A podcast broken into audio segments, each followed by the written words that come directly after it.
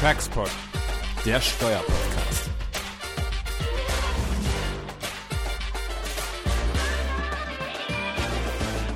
Herzlich willkommen zu diesem Taxpod Spezial, der sich wieder mit dem Beihilferecht beschäftigt, wie letzte Woche, und zu dem wir uns gewissermaßen gezwungen sahen, weil nämlich unmittelbar nachdem wir hier den Textbot letzter Woche zum Beihilferecht mit Benedikt Ellenrieder als Experten hochgeladen haben, der BFH eine Entscheidung veröffentlicht hat, nämlich einen Vorlagebeschluss zum EuGH, der extreme Sprengkraft hat und der wieder das Beihilferecht betrifft. Und wir wollten es uns nicht nehmen lassen, doch auch diese Entscheidung noch zu kommentieren. Ähm, es ging um die Frage, ob Steuervergünstigungen für dauerdefizitäre kommunale Gesellschaften als Beihilfe unzulässig sind. Und das hat der BFH mal dem EuGH vorgelegt und geht zunächst mal davon aus. So. Der Textpot ist ein bisschen ungewöhnlich, weil obwohl hier unsere Büros unmittelbar aneinander angrenzen, wir nicht live in unserem Studio sitzen, sondern per Telefonkonferenz zusammengeschaltet sind, ähm, weil Benedikt hier schon zu Hause ist und auch Jens äh, in einem exotischen Land im Urlaub ist. In der Tat, Götz. Wir haben hier 34 Grad. Ich schaue aufs Meer und äh, ich habe sogar äh, letztlich hier mal unseren, unsere Urlaubswoche unterbrochen, um unseren Hörern äh, das hier gemeinsam mit Benedikt vorzustellen. Also ich grüße aus Abu Dhabi und äh, Benedikt, du sitzt wahrscheinlich äh, bei dir zu Hause. Ähm, vielen Dank, dass du ja. wieder mit an Bord bist. Ähm, wollen wir uns gar nicht lange mit der Vorrede aufhalten. Das ist eine wirklich interessante Entscheidung, die äh, letzte Woche frei geworden ist und die der BFH veröffentlicht hat. Und man kann es im Grunde den Sachverhalt relativ kurz fassen. Ja, da ist eine städtische Gesellschaft, eine Eigengesellschaft, in der ist ein Schwimmbad und in der sind aber auch noch andere Dinge. Ja, und das Schwimmbad macht naturgemäß Verluste. Also ich kenne kein kommunales Schwimmbad, das Gewinn erwirtschaftet. Und diese Verluste will man verrechnen mit äh, potenziellen Gewinnen aus anderen Dingen der Daseinsvorsorge. Ja, und ähm, die Frage, die dann zu entscheiden war oder über die gestritten wurde, war, ist das eine verdeckte Gewinnausschüttung? Ja, an die Stadt, an die Gemeinde. Und die Betriebsprüfung hatte das bejaht. Ähm, ich glaube dann, das Finanzamt hatte gesagt, ja, es ist keine verdeckte Gewinnausschüttung, aber das unterliege einem Betriebsausgabenabzugsverbot. Und ähm, man muss wissen, ähm, das wurde viele Jahre umstritten, die Frage, wie solche Querverbünde zu behandeln sind. Der Gesetzgeber hat das jetzt geregelt in 8 Absatz 7 und hat KStG und hat versucht, solche Dinge zu immunisieren, ja, und gerade so Dauerverlustbetriebe, ähm, ja, ich will nicht sagen zu begünstigen, um nicht gleich hier in die Falle zu laufen. Ähm, aber das ist genau das Problem. Ja. Der BFH sagt eben, das könnte hier vielleicht eine Beihilfe sein, oder er sagt nicht vielleicht, der erste Senat sagt, dass diese Form von Quersubvention eine Beihilfe ist. Benedikt, hier musst du uns helfen. Wie kommt man auf diese Idee, dass hier so eine Schwimmhalle, die eigentlich kein Mensch betreiben möchte, eine steuerliche Beihilfe sein kann? Ja, das ist eine gute Frage und das hängt so ein bisschen auch zusammen mit der Entwicklung äh, der ganzen Tatbestandsmerkmale des Beihilferechts im Steuerrecht. Da haben wir letzte Woche ja auch viel über Vorteile und Selektivität gesprochen. Und zum Beispiel gerade bei der Selektivität ist das ja so, ich habe auf der ersten Stufe ein Referenzsystem und frage mich, was will das? Und auf der zweiten Stufe sage ich, ähm, ist die Maßnahme, die ich mir jetzt anschaue, ist bei uns zum Beispiel diese, diese Befreiung von der VGA in Anführungszeichen, ist das hier äh, eine Maßnahme, die differenziert zwischen Unternehmen, die sich mit Blick auf das Ziel dieses Referenzsystems in vergleichbarer rechtlicher und tatsächlicher Lage befinden. Und drittens ist das gerechtfertigt durch systeminhärent begründet. Und hier ist mhm. das Problem eigentlich. Dieses Prüfschema führt nämlich dazu, dass sobald ich systemfremde Ziele ins Steuerrecht hineintrage, eigentlich mal immer so ein latent, äh, so ein latentes Beihilfeproblem. Und das haben wir bei der Sanierungsklausel gesehen. Da ist damals die Kommission auf die Barrikaden gegangen, weil die gesehen hatte, hier Lex Opel war damals streitig, weil ging es um Halt der Arbeitsplätze. Halt der Arbeitsplätze ist so ein systemfremdes Ziel. Wenn das irgendwo in einer steuerlichen Regelung drin steht, dann muss ich erstmal tief nachdenken. Und hier haben jetzt auf einmal dieses systemfremde Ziel, ich will die Kommunen dabei unterstützen, äh, bei ihren Aufgaben, bei ihren Stadtwerken, die betrifft es nämlich in vorderster Front. Und das muss einen stutzig machen. Und genau das hat hier auch den BFH stutzig gemacht. Was heißt stutzig gemacht? Ähm, das hat dazu geführt, dass die zum Beispiel jetzt die Selektivität konkret bejaht haben. Die haben gesagt, was will denn eigentlich unser Körperschaftssteuersystem, dass das Referenzsystem hier ist? Und das will eigentlich so, ähm, ja, äh, Dinge, die gesellschaftlich veranlasst sind, korrigieren. Und was macht eigentlich hier äh, diese, dieses Stadtwerk? In dem Fall wird es wahrscheinlich auch ein Stadtwerk gewesen sein. Die haben auch verschiedene Sachen hier erbracht. Die haben ähm, Energieträger geliefert, wie es so schön hieß, Wasser, das Übliche, was man halt kennt, wo auch Gewinne anfallen. Und dann hatten sie dieses Schwimmbad. So, und das, ein ordentlicher und gewissenhafter Geschäftsführer würde der einfach hier äh, dauerhafte Verluste in Kauf nehmen oder würde er nicht einfach irgendwann ein Schwimmbad abschließen? Ja, und wenn jetzt einen normalen äh, Gesellschafter hätte, der halt auch tatsächlich irgendwann mal eine Ausschüttung sehen will und Gewinn sehen will, dann hätte der auch der ordentliche und gewissenhafte Geschäftsführer es nicht gemacht. Ja, ja, ja, Benedikt. Aber, aber da würde ich dich, da würde ich dich gleich mal unterbrechen wollen, ja. Benedikt, weil ich finde ja irgendwie, man kann irgendwie eigentlich nur Gleiches gleich und Ungleiches ungleich behandeln. Und ähm, ich finde es ein bisschen komisch zu sagen, äh, dass vielleicht hier im Ausgangspunkt schon die VGA vorliegt, ja. Ähm, ja. Weil die Stadt ist doch dazu verpflichtet, solche Dinge der Daseinsvorsorge ja zu erbringen. Ja, da gibt es eine gemeinrechtliche Verpflichtung und dieser Geschäftsführer, der da in dieser städtischen Gesellschaft äh, sitzt, der muss diese Dinge erbringen. Also dazu sagen, dass der im Grunde der Gewinne erwirtschaften muss, das stimmt doch nicht. Ja, also der, das Ziel der Daseinsvorsorge ist doch gerade eben auch, ähm, ihr Leistung anzubieten, die erstmal am Ende aller Tage nicht gerade einem Profitstreben unterliegen. Ja, also das mal sozusagen als Ausgangspunkt. Und zweitens, ähm, und da ist vielleicht in der Tat auch die Weichenstellung, ja, mich erinnert die ganze Debatte auch an diese Diskussion um spanische Ferienimmobilien und Yachten ja. und diese ganze Kram. Ja, da ist ja an, aus meiner Sicht der BFH auch falsch abgebogen, ja, indem er da die VGA angenommen hat, obwohl das ja Dinge sind, wo man sagen könnte, hätte man eigentlich auch äh, das wirtschaftliche Eigentum den Personen zuholen können oder überlegen können, ob der Anteil ja. überhaupt mit Gewinnerzielungsabsicht gehalten wird. Ja, was ich bei den äh, bei der Stadt mal definitiv vermeiden würde. Die halten das Ding nicht mit Gewinnerzielungsabsicht. Ja, deswegen, ich glaube, an der Stelle ist ein Punkt, glaube ich, also die Frage VGA, was hat der BFH jetzt entschieden, ähm, ja, wie er es nun mal entschieden hat, ja. Ja, da hat er, das war auch ein Punkt. Also in der alten Literatur wurde eben auch schon gesagt, wir haben ja eigentlich doch keine VGA, da gab es teilweise Stimmen, die gesagt haben, hier der ordentliche und gewissenhafte Geschäftsführer, der hier auch ja eigentlich in der gemeindlichen Einrichtung im weitesten Sinne ist, ähm, der muss eben dieses Gemeinderecht auch mit berücksichtigen, das ja auch teilweise die, äh, die Kommunen dazu zwingt, äh, eine gewisse Daseinsvorsorge zu betreiben. Ja. So, und dann hätte man dogmatisch eine Brücke bauen können, um mir aus der VGA abzubiegen. Und es wäre auch beihilferechtlich in dem Moment eigentlich kein Problem mehr gewesen, weil da hätte eigentlich auch der EuGH sich schwer tun können zu sagen, Leute, die Grundsätze eures Steuerrechts habt, habt ihr falsch verstanden, weil ins mitgliedstaatliche Recht, da ist eigentlich der EuGH nicht dran. Mhm. Aber hier haben wir jetzt eben leider eine Darstellung, auch gerade des Mitgliedstaatlichen äh, Rechts, auf die der EuGH natürlich zurückgreifen wird. Und der wird natürlich nicht sagen, der BFH sieht das eigene Recht falsch. Das kann er ja nicht. Und da hat auch der BFH das im EuGH erstmal falsch gemacht. Aber das ist genau der Punkt. Ordnungspolitisch natürlich. Wir haben ja letzte Woche auch gesagt, das Beihilfsrecht ist so ein bisschen so Spielregeln für den Systemwettbewerb. Ordnungspolitisch hat man hier natürlich ein Thema mit dem Querverbund. Ja, ja, ja. Halt. Jetzt zum das, Beispiel das, das, das, das, musst du mir erklären, Benedikt, weil die, die Frage drängt sich natürlich hier unseren Hörern eben sofort auf. Ja, also Absolut. wie gesagt, da ist so eine Schwimmhalle. Ja, und ich frage mich, welcher Mensch will dieser Schwimmhalle Wettbewerb machen oder welcher Mensch will überhaupt eine, so eine Schwimmhalle betreiben? Ja, so ein Wellnesscenter und Fitnessstudios. Meinetwegen, da gibt es auch Wettbewerb, aber bei so einer kommunalen Schwimmhalle, es gibt einen Grund dafür, warum das solche Stadtwerke betreiben.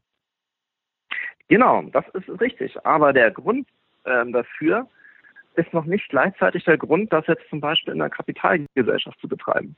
Mhm. Wenn ich die Verluste poole über und auch mit den gewinnträchtigen oder mit den Gewinnen, die tatsächlich anfallen, zum Beispiel die Energieversorger oder auch die Gasversorger, die operieren oft mit Gewinn, dann könnte ja auch denkbar sein, dass diese Quersubventionierung, keine VGA, Anerkennung der Verluste dazu führt, dass vielleicht die Energieversorger was abbekommen von diesem Verlust. Und die werden dann auf einmal in einer besseren Lage als ihre Konkurrenten, die sich eben, die nicht in öffentlicher Hand sind und die sich nicht mal kurz so einen Verlustbetrieb VGA-frei anflanschen können. Und hier kommt dann so ein bisschen dieser ordnungspolitische Gedanke ins Spiel. Der beihilferechtlich leider sehr sensibel ist. Das Beihilferecht ist nicht so, dass es das schlechterdings verbieten wird. Das Beihilferecht hat sogar die Möglichkeit, gerade solche Sachen äh, auch gerade in der Daseinsvorsorge zu erlauben. Da muss man auch sagen, die Stadtwerke haben das Thema seit Jahren auf dem Schirm. Das wird schon seitdem der BFH zum ersten Mal äh, entschieden hat, das ist hier ein VGA-Thema, das hat ja auch, auch die Verwaltung immer anders gesehen. Ähm, wir haben da auch die Verwaltung hat gleich reagiert, hat das Urteil auch nicht angewendet. Wir haben dieses Nichtanwendungsgesetz in Form des hier jetzt diskutierten 8.7. Ähm, die haben auf jeden Fall schon immer äh, das Thema auf dem Schirm und die sind auch beihilfsrechtlich beraten. Weil mhm. wenn ich hier auf so einem Busverkehr einfach, wie es ist in der Regel schon Unternehmen, ein beihilfliches Unternehmen, das sind die Schwellen gleichsweise niedrig. Also die brauchen sowieso schon eine beihilfrechtliche Beratung. Und die dürfen auch Verluste ausgeglichen bekommen. Das hat der EFH auch tatsächlich geprüft. Das waren diese Altmarkt-Trans-Kriterien. Mhm. Das ist so eine Entscheidung, da sagt man, es muss ja ein Vorteil sein. Wenn ich hier eine Beihilfe muss immer mit einem wirtschaftlichen Vorteil verbunden sein. Und da hat der EuGH mal gesagt, gerade so dieses Thema Daseinsvorsorge auf dem Schirm, oh, okay, wenn ich jetzt ein Unternehmen habe, das betraut ist äh, mit der Erbringung von äh, Daseinsleistungen, äh, Leistungen der Daseinsfürsorge. Das bedeutet Betrauung in dem Fall, ich habe halt einen Akt, das definiert, was ist so diese äh, Aufgabe im allgemeinwirtschaftlichen Interesse. Das ist, wenn das betraut ist, dann habe ich ein paar Kriterien, unter denen so ein Ausgleich schon gar kein biasrechtlicher Erfolg ist. Da habe ich also den Tatbestand nicht erfüllt. Das ist insoweit ganz, ganz schön. Das kann auch im Einzelfall vielleicht auch tatsächlich noch vorliegen. Aber hier haben wir das Thema, der BFH hat hier diesen 8 Absatz 7 generell abstrakt geprüft. So, und bei diesem Vorteilsausgleich nach Altmark-Trans ist so der ganz, ganz springende Punkt. Ich habe halt diese im Vornherein definierte Leistung, die verursacht mir Kosten und die Kosten, die auch so einem gut geführten durchschnittlichen Unternehmen entstehen würde, plus einen angemessenen Gewinnaufschlag, wenn das ausgeglichen wird, ist das schon kein Vorteil. Dann bin ich draußen. So, und da hat jetzt aber der BFH hier in der Entscheidung gesagt, das ist hier nicht erfüllt, weil 8 Absatz 7 als generell abstrakte Regelung hier eben gerade nicht darauf abstellt, was für ein Vorteil hier so ein Unternehmen, ein durchschnittlich geführtes Unternehmen der jeweiligen individuellen Situation entstehen würde. Diese Geschichten allerdings wiederum, wie gesagt, da sind die Stadtwerke auch sensibilisiert und da haben die auch teilweise schon vorgesorgt. Deswegen, wenn wir jetzt hier die BFH-Entscheidung anschauen, dann steht die Regelung des äh, 8 Absatz 7 erstmal zur Debatte als generell abstrakte Regelung. Wie das von einem einzelnen Fall ist, das muss dann ja. jeder Stadtwerk für sich beihilferechtlich prüfen. Aber ist das richtig, Benedikt? Genau. Ich meine, wir kennen das ja vom Vorabentscheidungsersuchen jetzt ähm, äh, in, zu den direkten Steuern. Die Frage ist ja, kann der BFH tatsächlich hier eine Frage dem EuGH vorlegen, ja, dem EuGH vorlegen, ähm, die im Grunde so eine Art fast schon gutachterliche Aufgabe beinhaltet, wo er am Ende herauskommen könnte, dass im Einzelfall gar keine Beiße vorliegt. Ja, weil zum Beispiel diese Kriterien, die du gerade genannt hast, erfüllt sind. Hätte nicht der BFH zunächst das prüfen müssen, bevor er dann im Grunde zu der Vorlage schreitet. Ja, ansonsten wird ja im Grunde das Gericht hier, das europäische, ähm, ich will nicht sagen, als Gutachter missbraucht, aber ähm, ein bisschen das Gefühl hat man ja schon. Ja, da hätte man zum Beispiel entscheiden, äh, überlegen können, ist das eigentlich im konkreten Fall streitentscheidend? Genau. Die Auslegung äh, des 8 Absatz 7. Das wäre natürlich ein Weg gewesen, den der BFH aber leider hier überhaupt nicht gegangen ist. Aber das können doch hier die Parteien, die jetzt in den Vorabentscheidungsersuchen dann da beitreten, die können doch äh, das dann vorbringen und auch rügen im Zweifel, dass das gar nicht entscheidungsredlich ist. Ich weiß, dass die Hürden dafür nicht gerade niedrig liegen, aber äh, dass der EuGH das schon auch überprüfen kann. Ja, ob das tatsächlich hier entscheidungserheblich war, weil dann wäre das Vorlageersuchen ja schon unzulässig. Das ist richtig. Leider kenne ich natürlich die Koordinaten im Streitfall nicht. Das wäre aber vielleicht ein Escape, den wir auf jeden Fall ziehen können. Es wird auch regelmäßig auch gesagt, dass das nicht zulässig ist, das Verfahren. Ja, ja aber, aber die Frage ist könnte man genau, stellen wir uns mal vor, am Ende käme das dazu, ähm, dass das hier als Beihilfe qualifiziert wird. Äh, wäre es dann trotzdem noch denkbar, dass die Kommission diese Beihilfe genehmigt oder scheitert das am Ende daran, dass hier nicht notifiziert wurde? Wie siehst du das? Ja, das hängt nämlich von einer weiteren Frage an, ab, die der BFH leider auch so ein bisschen tot gemacht hat vielleicht. Es geht nicht immer so um die Frage, so bestehende Beihilfe als Beihilfe, bestehende Beihilfen, die muss ich nicht äh, notifizieren. Das sind Beihilfen, die entweder schon genehmigt wurden oder die zum Beitritt der Bundesrepublik, in unserem Fall zum EWR, das war dann der 1.1.58, meine ich, ähm, schon bestanden hatten. Das wurde in dem Fall auch geltend gemacht, weil man auch gesagt hat, Leute, eigentlich haben wir doch solche Fälle als Verwaltung vor allem noch nie als VGA besteuert. Und tatsächlich ist auch der, der, die Beihilfeeigenschaften der Literatur gar nicht so extrem streitig. Wie gesagt, ist schon stimmen, die sagen, es ist keine Beihilfe, aber viele sagen, es ist eine Beihilfe, aber es ist eine bestehende Beihilfe. Da äh, gab es auch mal eine Entscheidung des FG Köln aus 2010 war das, glaube ich. Äh, da haben die auch gesagt, hier bestehende Beihilfe, weil das haben wir eigentlich schon immer so gemacht. Und das hat der BFH leider als Vorlagefrage hier gar nicht aufgegriffen, sondern das Ganze im Gegenteil tot gemacht. Der hat nämlich gesagt, das war ja eigentlich noch nie Bestandteil des deutschen Rechts. Ich persönlich frage mich, es muss ja auch nicht konkret im Recht drin stehen. Das ist ja gerade so eine Beihilfe, wenn ich eigentlich so neben, mhm. äh, neben der Gesetzeslage einen Vorteil gewähre.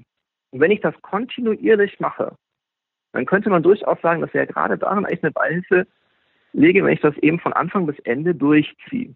Mhm. Jetzt hat aber der BFH dargelegt, okay, wir haben ja Verwaltungsvorschriften, die kommen dann teilweise erst später nach 58 und die changieren so ein bisschen in der Handlung des Falls. Einmal sagen sie, das ist ein 42 AO, wenn ich zum Beispiel die Tätigkeiten in der CapGES ähm, packe, ohne dass ich das auch beim Betrieb gewerblicher Art dürfte.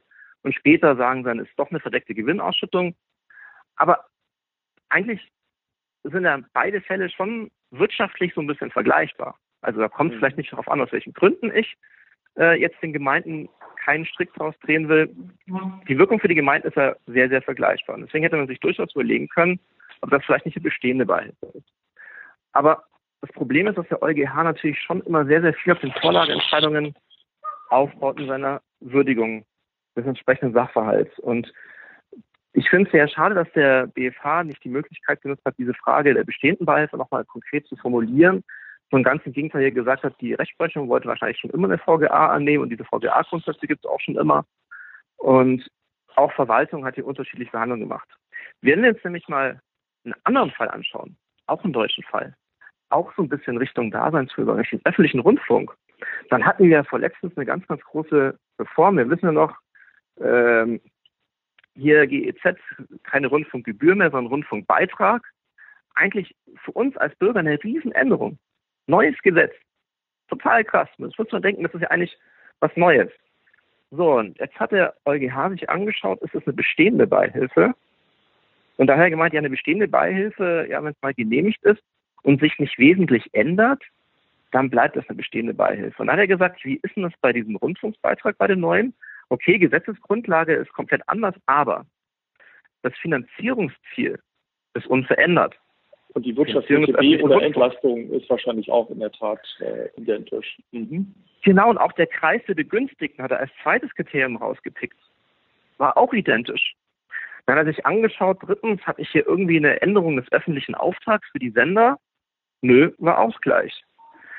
Dass jetzt allein der Entstehungsgrund dieser Förderung sich geändert hat, hat der EuGH gemeint, ist ja jetzt auch nicht mit einer so wesentlichen Erhöhung der Vergütung für die Rundfunksender verbunden gewesen, hat man so ein bisschen so eine Erheblichkeitsschwelle, sagt 20 Prozent, meine ich, ist das dann nicht mehr, da, da ist das dann schon eher eine Neubeihilfe. Aber die Kriterien waren hier nicht erfüllt. Und dann ja. war das hier, ja. dann okay. war das hier auf einmal eine bestehende Beihilfe. Und deswegen kann man vielleicht schon sagen, boah krass, wir haben jetzt zum ersten Mal eine Gesetzesgrundlage. Mag sein. Aber die Praxis Und auf die Wirkung kommt es eigentlich im Beihilferecht an. Es ist sehr wirkungsbezogen. Die Wirkung ja. ist eigentlich vielleicht immer noch dieselbe. Genau, sodass wir im Grunde sagst du ja schon zwei Argumente hätten, wo wir vielleicht hier den Gemeinden ein bisschen unter die Arme greifen könnten, weil als Patriot schlägt natürlich auch hier mein Herz für die Gemeinden. Deswegen fragt man sich ja, wie man vielleicht auch noch anderweitig helfen könnte. Also ich meine, eigentlich könnte ja auch die Finanzverwaltung selbst helfen, ja, um mal unseren letzten Textpot anzuknüpfen. Also theoretisch wäre auch denkbar, dass jetzt hier mal das Finanzamt vom BMF angewiesen wird, einfach mal abzuhelfen. Ja, dann ist ja. nämlich, dann ist, die, ist das äh, zugrunde liegende Verfahren weg und auch das Vorabentscheidungsersuchen ist tot. So, das heißt, der EuGH ja. wird darüber nicht befinden an der Stelle. So, und dann könnte ja im Grunde Deutschland sich mal mit der Kommission zusammensetzen und darüber reden, wie man jetzt mit hier 8 Absatz 7 KStG umgeht. Ja. Und ich glaube, das wäre wahrscheinlich auch der richtige Weg, ja, und nicht jetzt irgendwie erstmal Gerichte entscheiden zu lassen, sondern mal mit demjenigen zu sprechen, der sowas auch genehmigen könnte, der vielleicht Vertrauensschutz gewähren könnte und, und, und. Also ich glaube, an der Stelle sollte man vielleicht mal einsteigen. Ja. Vor allem, das Ganze hat ja die wirklich totale Sprengkraft, muss man sagen. Du hast es ja schon auch angedeutet, Benedikt. Ja, wenn wir über Energiewende sprechen, wir den Personennahverkehr fördern und ausbauen wollen, da werden die Gemeinden mächtig in Schwierigkeiten geraten, ja, weil sie eben hier dauerdefizitäre Dinge betreiben werden. Ja, und da muss man sich schon fragen, ähm, kann man den Gemeinden das nicht auch dann steuerlich erleichtern? Muss man das nicht sogar? Ja? ja, das ist politisch total richtig. Das hat so eine krasse politische Sprengkraft und man muss ja sagen, der DFH hat hier aus rechtlicher Sicht sogar ziemlich ästhetisch das durchgeprüft und auch sauber und schlüssig argumentiert. Also es ist eigentlich ein schönes Urteil mit einer richtig hässlichen Folge. Und diese, was du angesprochen hast mit Abhelfen, das ist eben auch hier so ein bisschen das Problem dieser, äh, dieses Vorlagebeschlusses. Der hat nämlich eine Vorgeschichte und kommt eigentlich auch nicht mehr so überraschend. Das hat man nämlich früher ganz, ganz oft gemacht. Die äh, Stadtwerke hatten teilweise halt schon gar nicht geklagt, wenn es halt im Einzelfall, wenn man gesagt hat, boah, okay, wir haben jetzt vielleicht auch nicht die Voraussetzung, dass man das in einem Betrieb gewerblicher Art zusammenfassen dürfte. Jetzt hier auch gerade bei Schwimmbad ist natürlich auch noch so ein Thema. Äh, darf ich das mit reinpacken? Ähm, aber dann hat man das vielleicht entweder gar nicht vor Gericht gebracht oder die Verwaltung hatte auch in der Vergangenheit schon abgeholfen. Man wollte eigentlich, nachdem der DFH 2004 und 2007 wie er gesagt hat, Beihilfe, hatte man das Thema versucht, verfahrensrechtlich zu umschiffen. Und diesmal hat man es wohl durchgezogen. Deswegen vermute ich, wie gesagt, in der Vergangenheit gab es solche Fälle schon, dass an irgendjemand zurückgezogen hatte. Aber diesmal wollte man es anscheinend durchpeitschen. Das ist jetzt vielleicht in dem Fall insoweit ein bisschen schade, weil der DFH hier dem EuGH vergleichsweise wenig Brücken gebaut hat, um herauszukommen. Wie gesagt, die bestehende Beihilfe ist ein super streitiges Thema. Leider nicht darauf abgestellt, wie die tatsächliche Praxis ist. Für mich unglaublich relevant. Es kann im Gesetz drinstehen, auch der DFH kann entscheiden, was er will. Wenn die Verwaltung in allen anderen Fällen, die nicht vor Gericht gehen, immer die Begünstigung gibt, muss ich mich zum Beispiel auch fragen, ja, hatten wir die Diskussion Selektivität, soll es jetzt immer nur eine Ausnahme vom System irgendwie sein oder soll nicht irgendwie tatsächlich ein Kreis von Unternehmen sein, die besser gestellt werden? Das sind lauter Sachen, die man diskutieren kann, aber nicht in dem Prüfschema des DFH, das der macht. Aber ich finde diese Wirkung eigentlich viel wichtiger. Und wenn alle ständig diese, in Anführungszeichen, Vergünstigungen bekommen oder, oder eben keine VGA in ihren Steuerbescheiden stehen haben, dann ist das eine ständige Praxis. Und das wird dann mindestens wie eine bestehende Beihilfe oder halt, ja. Aber man hat eben ja auch das Thema, das betrifft nur einen bestimmten Sektor. Das ist deswegen mit Selektivität, wenn man diesen ordentlichen, gewisshaften Geschäftsführer nicht bemüht, dogmatisch schwierig. Ja, also ich glaube, alles gesagt zu dieser Entscheidung, hochspannend. Ich glaube, mit wirklicher Sprengkraft. Und ähm, man kann hoffen, dass eben ähm, im Rahmen des Vorabentscheidungsversuchs dort vor dem EuGH die richtigen Argumente ausgetauscht werden und dass wir da am Ende aller Tage bei dem Querverbünden hier ähm, nicht zu einer Beihilfe kommen, weil sonst, glaube ich, wird das immer enger für Schwimmhallen, Nahverkehr und sonst so Dinge, an die wir uns so schön gewöhnt haben in Deutschland. Ja? ist richtig, also, wenn ich jetzt auch das Datum anschaue, das ist ja schon, der Beschluss ist ein bisschen her und wurde erst jetzt veröffentlicht. Ich, ich weiß es nicht, aber man könnte jetzt auch spekulieren, ob der BFH das vielleicht auch tatsächlich so dieses, diese politische Awareness genutzt hat, jetzt wo man Verkehrswende auf dem Schirm hat, wo man das alles nochmal neu regeln will. Wenn es die Gemeinden trifft mit diesem Querverbund, dann wäre jetzt vielleicht der Zeitpunkt, wo es politisch auf dem Schirm ist und opportun ist, zu sagen, wir holen die ganz große Lösung raus. Wir machen nicht mehr das Hinterrücks übers Steuerrecht, sondern wir greifen den Gemeinden rechtlich ehrlich in Anführungszeichen unter die Arme, machen es ganz offen und direkt. Und das wäre möglich. Da kann man auch viel mit der Kommission machen. Und da denke ich, gibt es dann wenigstens einen politischen Ausweg, wenn rechtlich nach diesem harten Vorlagebeschluss alles scheitern würde. Tja, also hast du noch einen richtigen positiven Blick auf diese äh, Entscheidung hier des BFH. Also auf jeden Fall super herzlichen Dank, Benedikt, hier, dass du so kurzfristig äh, zur Verfügung standst. Wir beobachten das weiter und haben das im Blick. Vielleicht doch mal äh, einen Ausblick auf die Sachen, die wir so in den nächsten Textpots machen werden. Das kann man ja schon mal sagen. Also wir werden uns ähm, in einem der nächsten Textpots mit sicherlich mit Satz 6 beschäftigen, äh, Anzeigepflicht von Steuerberatungen und natürlich die neuen Erbschaftssteuerrichtlinien. Also volles Programm. Ähm, ja, bleibt alles alle, bleibt uns alle gewohnt. Vielen Dank. Ja, vielen Dank. Hier genießt euren Urlaub und deine Tochter Jens, die hat sich auch gerade reingeschlichen, oder? Die hat bei dauerdefizitären Schwimmbädern bestimmt genau. äh, mit Argus Ohren, sagt man ja so nicht, aber zugehört, dass sie weiterhin ins Schwimmbad gehen kann. Ja, ja. Alles klar. Genau. Gut. Sehr gut. Dann schöne ja, Grüße. Tschüss. Tschüss. Einen schönen Urlaub. Tschüss.